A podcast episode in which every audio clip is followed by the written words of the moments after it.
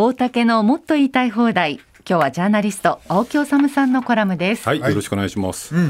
えっ、と今日はちょっといきなりなんですけれど、はい。あのちょっと僕ある文章をこれから読みますので、はい。あのまあ虚心坦懐にというかですね。まあ、ゴールデンヒストリー風に読みますんで、はい。あのこれを読んでどう思われるかをちょっとお二方、まあ、鈴木さんも含めた方々に、さおお三方に聞きたいんですね。音楽いりませんか？いや、いらないです、いらないです、大丈夫です。はい。読みますね。まあ、あの、そんな長くはないんですけど、はいえー20世紀の一時期、我が国は朝鮮を植民地として支配した。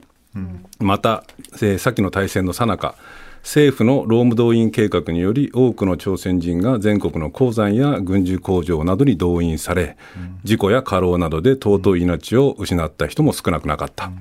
21世紀を迎えた今、私たちはかつて我が国が朝鮮人に対し多大の損害と苦痛を与えた歴史の事実を深く記憶に留め、心から反省をし、二度と過ちを繰り返さないと決意を表明する。過去を忘れることなく未来を見つめ新しい相互の理解と友好を深めていきたいと考え、ここに労務動員による朝鮮人犠牲者らを心から追悼するためにこの日を建立する、この日に込められた私たちの思いを次世代にひ引き継ぎさらなるアジアの平和と友好の発展を願う。はい。以上なんですけども。はい。どうですか？いやなかなかまあでもいい文章じゃないですか。いい文章。はい。い。い文章だし、全く常識的な歴史観に基づく、うん。はいはい。ごく温当で、ごく、なんていうんですかね、こう常識的な、そうですね。の文ですね。で、これ、まあ、ご存知だと思いますけれども、この日がですね、あの、群馬の高崎の、えーあの、にあったんです。はい。えー県立公園の中にあったんですね。はいでご存知の通り、この県立公園にあったこう碑が、あー先日撤去された。はい。で撤去されたっていうとですねなんかこう、なんとなくこうそのちゃんとした状況を表してないような気がするんですけど今日僕、あのラジオをお聞きの皆さんにはちょっと直接お見せできないんですけれども、はい。どういう日だったかっていう写真を持ってきたんですね、はい。ちょっと大竹さんとはい。室井さんには見てもらうんですけどこういうような日なんですね、はい。まあ、なかなか立派な日ですよね。でそれ撤去されたんですけれど、撤去された状況を上空から朝日新聞とかが空撮で撮ってるんですね、はい。こうなったんです。見た。瓦礫で粉々ですね。はい。もうだから撤去っていうか、まあ、要するにこう重機でもう粉々に打ち砕いて、粉砕して、そうですね、粉砕して、もう本当の瓦礫の山と化して、運び去られて、その後の土地にはもう何も残っていないんですね。はいで、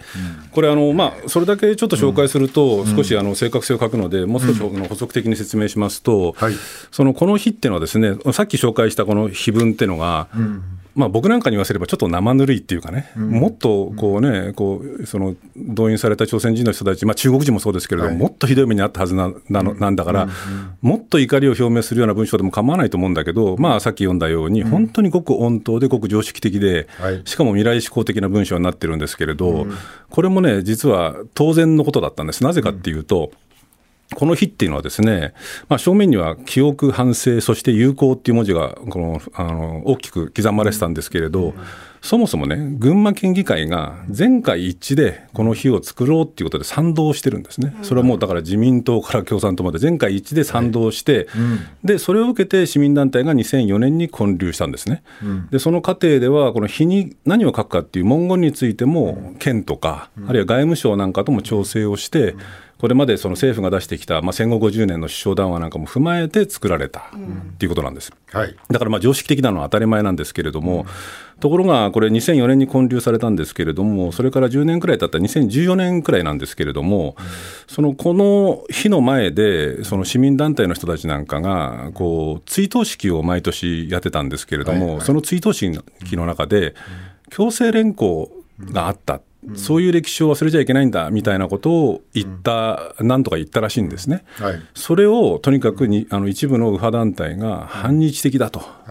い、うことを言って騒いで、でそのまあ、確かにそのこれ、県当局もね、そのこの建立するときに、そのこの日の日を日の前で宗教的な行事とか、政治的な行事はしないっていうふうに約束してたじゃないかと、この条件に反するっていうことで、その強制連行っていう言葉を使ったこと自体が政治的だっていうことで、えーこの日を設置を不許可にするっていう判断を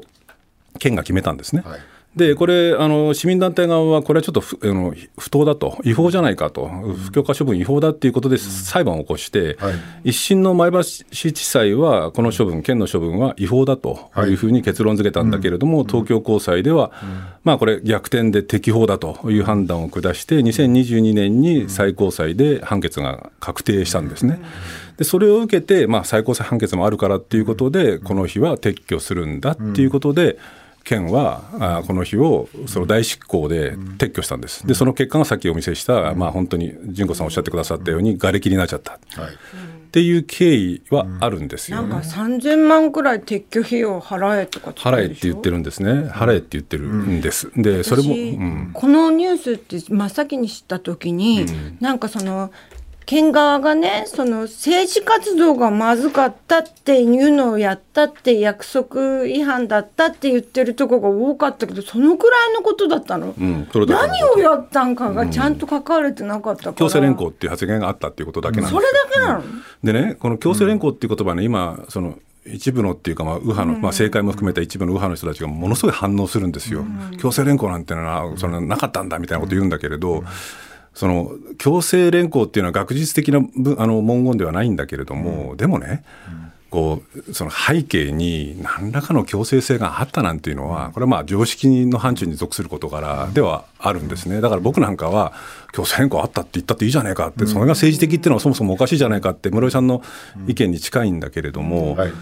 でもそれをとりあえず脇に置いたとしてですよ、脇に置いたとして、さっき僕がね、読んだこの日に刻まれていた文章をもう思い出してほしいんですよ、要するに本当に常識的な歴史観に基づいて、そのかつて日本がやったこと、あるいはその朝鮮人の人たちを苦しめたことっていうことを忘れちゃいけないと、でさらにそれを忘れないっていう土台の上に、未来志向でこう友好とかね、親善を深めていこうじゃないかと、でアジアの平和も願おうじゃないかっていう日だったわけですよ。はい。その日が、まあ、先ほど見せあのお見せしたように、粉々に砕かれたっていうのが、まあ、この2024年のこの日本の風景、はい。何かこう、この社会の今の空気とかね、雰囲気とかっていうものを、まあ、シュリンクしている日本社会っていうものも含めてね、なんかこう、ものすごくこう象徴しているなっていう気がして、ちょっと僕は本当憂鬱な気分にびっくりしちゃった。政治的行為っていうのがそのくらいのことだったんだ、そうそう。もっとすごい行為がああいやたくさんあったのかそんなことはないんですよね。だから、なんて言うんでしょうかね、そのこれ、まあ、こう社会っていうものが、こうなんていうか、貧すれば鈍するって言ったら、ちょっとこう言い過ぎかもしれないけれども、日本がどんどんどんどん経済的にシュリンクして余裕がなくなってくると、過去をきちんと振り返って、その上で未来見ようっていうようなことも、なかなかできなくなってくるのかなっていう気がするんですよそれ言った方がさ、日本人がこれから海外に出稼ぎ行く時に、そう言ってきちんと言ってるんだっていうふうにあった方が働きやすくなるよね。まあまあ、それはそうですよね。うん。まあ、っていうか、これからね、まあ多分起こるであろうっていうのは、日本の人がこの国だけで稼げないで、諸外国に稼ぎに行くと、まあ、実際にオーストラリアに稼ぎに行った人たちは、ものすごいあの日本に比べてお金も良かったってことを言ってるわけで、これはもう、あね、今まで日本に来るのは、あのお金が稼げるためだっていうことで、あの中国の人とか、いろんな人たちが来てたんだけど、もう稼げないから、そういう人たちは日本をちょっとこうやめて、でもっと別の国、ベトナムとか、なんかもうちょっと、もっとなんか、日本でまだ稼げるぞっていう国があるわけだ、そういうところは日本に来て働いてるわけですよね。だけど、これからは、まあ、日本は人数も減ってくるんだろうけども、日本だけでは食えなくなると、外国に働きに行かなくちゃいけないっていうのが、もう目の前に迫ってる。やそうですよだよね、なんか仲間がいじめられたりとかね、差別いやされたりだから本当に貧すれば鈍するっていうことなんですかね、でも本当にどうしてそっちに行っちゃうんだろう。逆の方向に向かってってやっぱりあれでしょう、貧しい時とか厳しい時っていうのは、人間はやっぱり自分よりも下を見つけて、あるいは敵を見つけて叩きたいっていうような風潮ってことなのかなっていう気がします。あともう一つ言えばね、誰かがその、そこら辺のところで表わせた方がいいと思ってる人がいるいるんじゃないかっていうことも言えるよね。はい、ありがとうございました。青木さんには2時の地方までお付き合いいただきます。来週月曜日のこの時間は、経済アナリストの森永卓郎さんご登場です。大竹のもっと言いたい放題でした。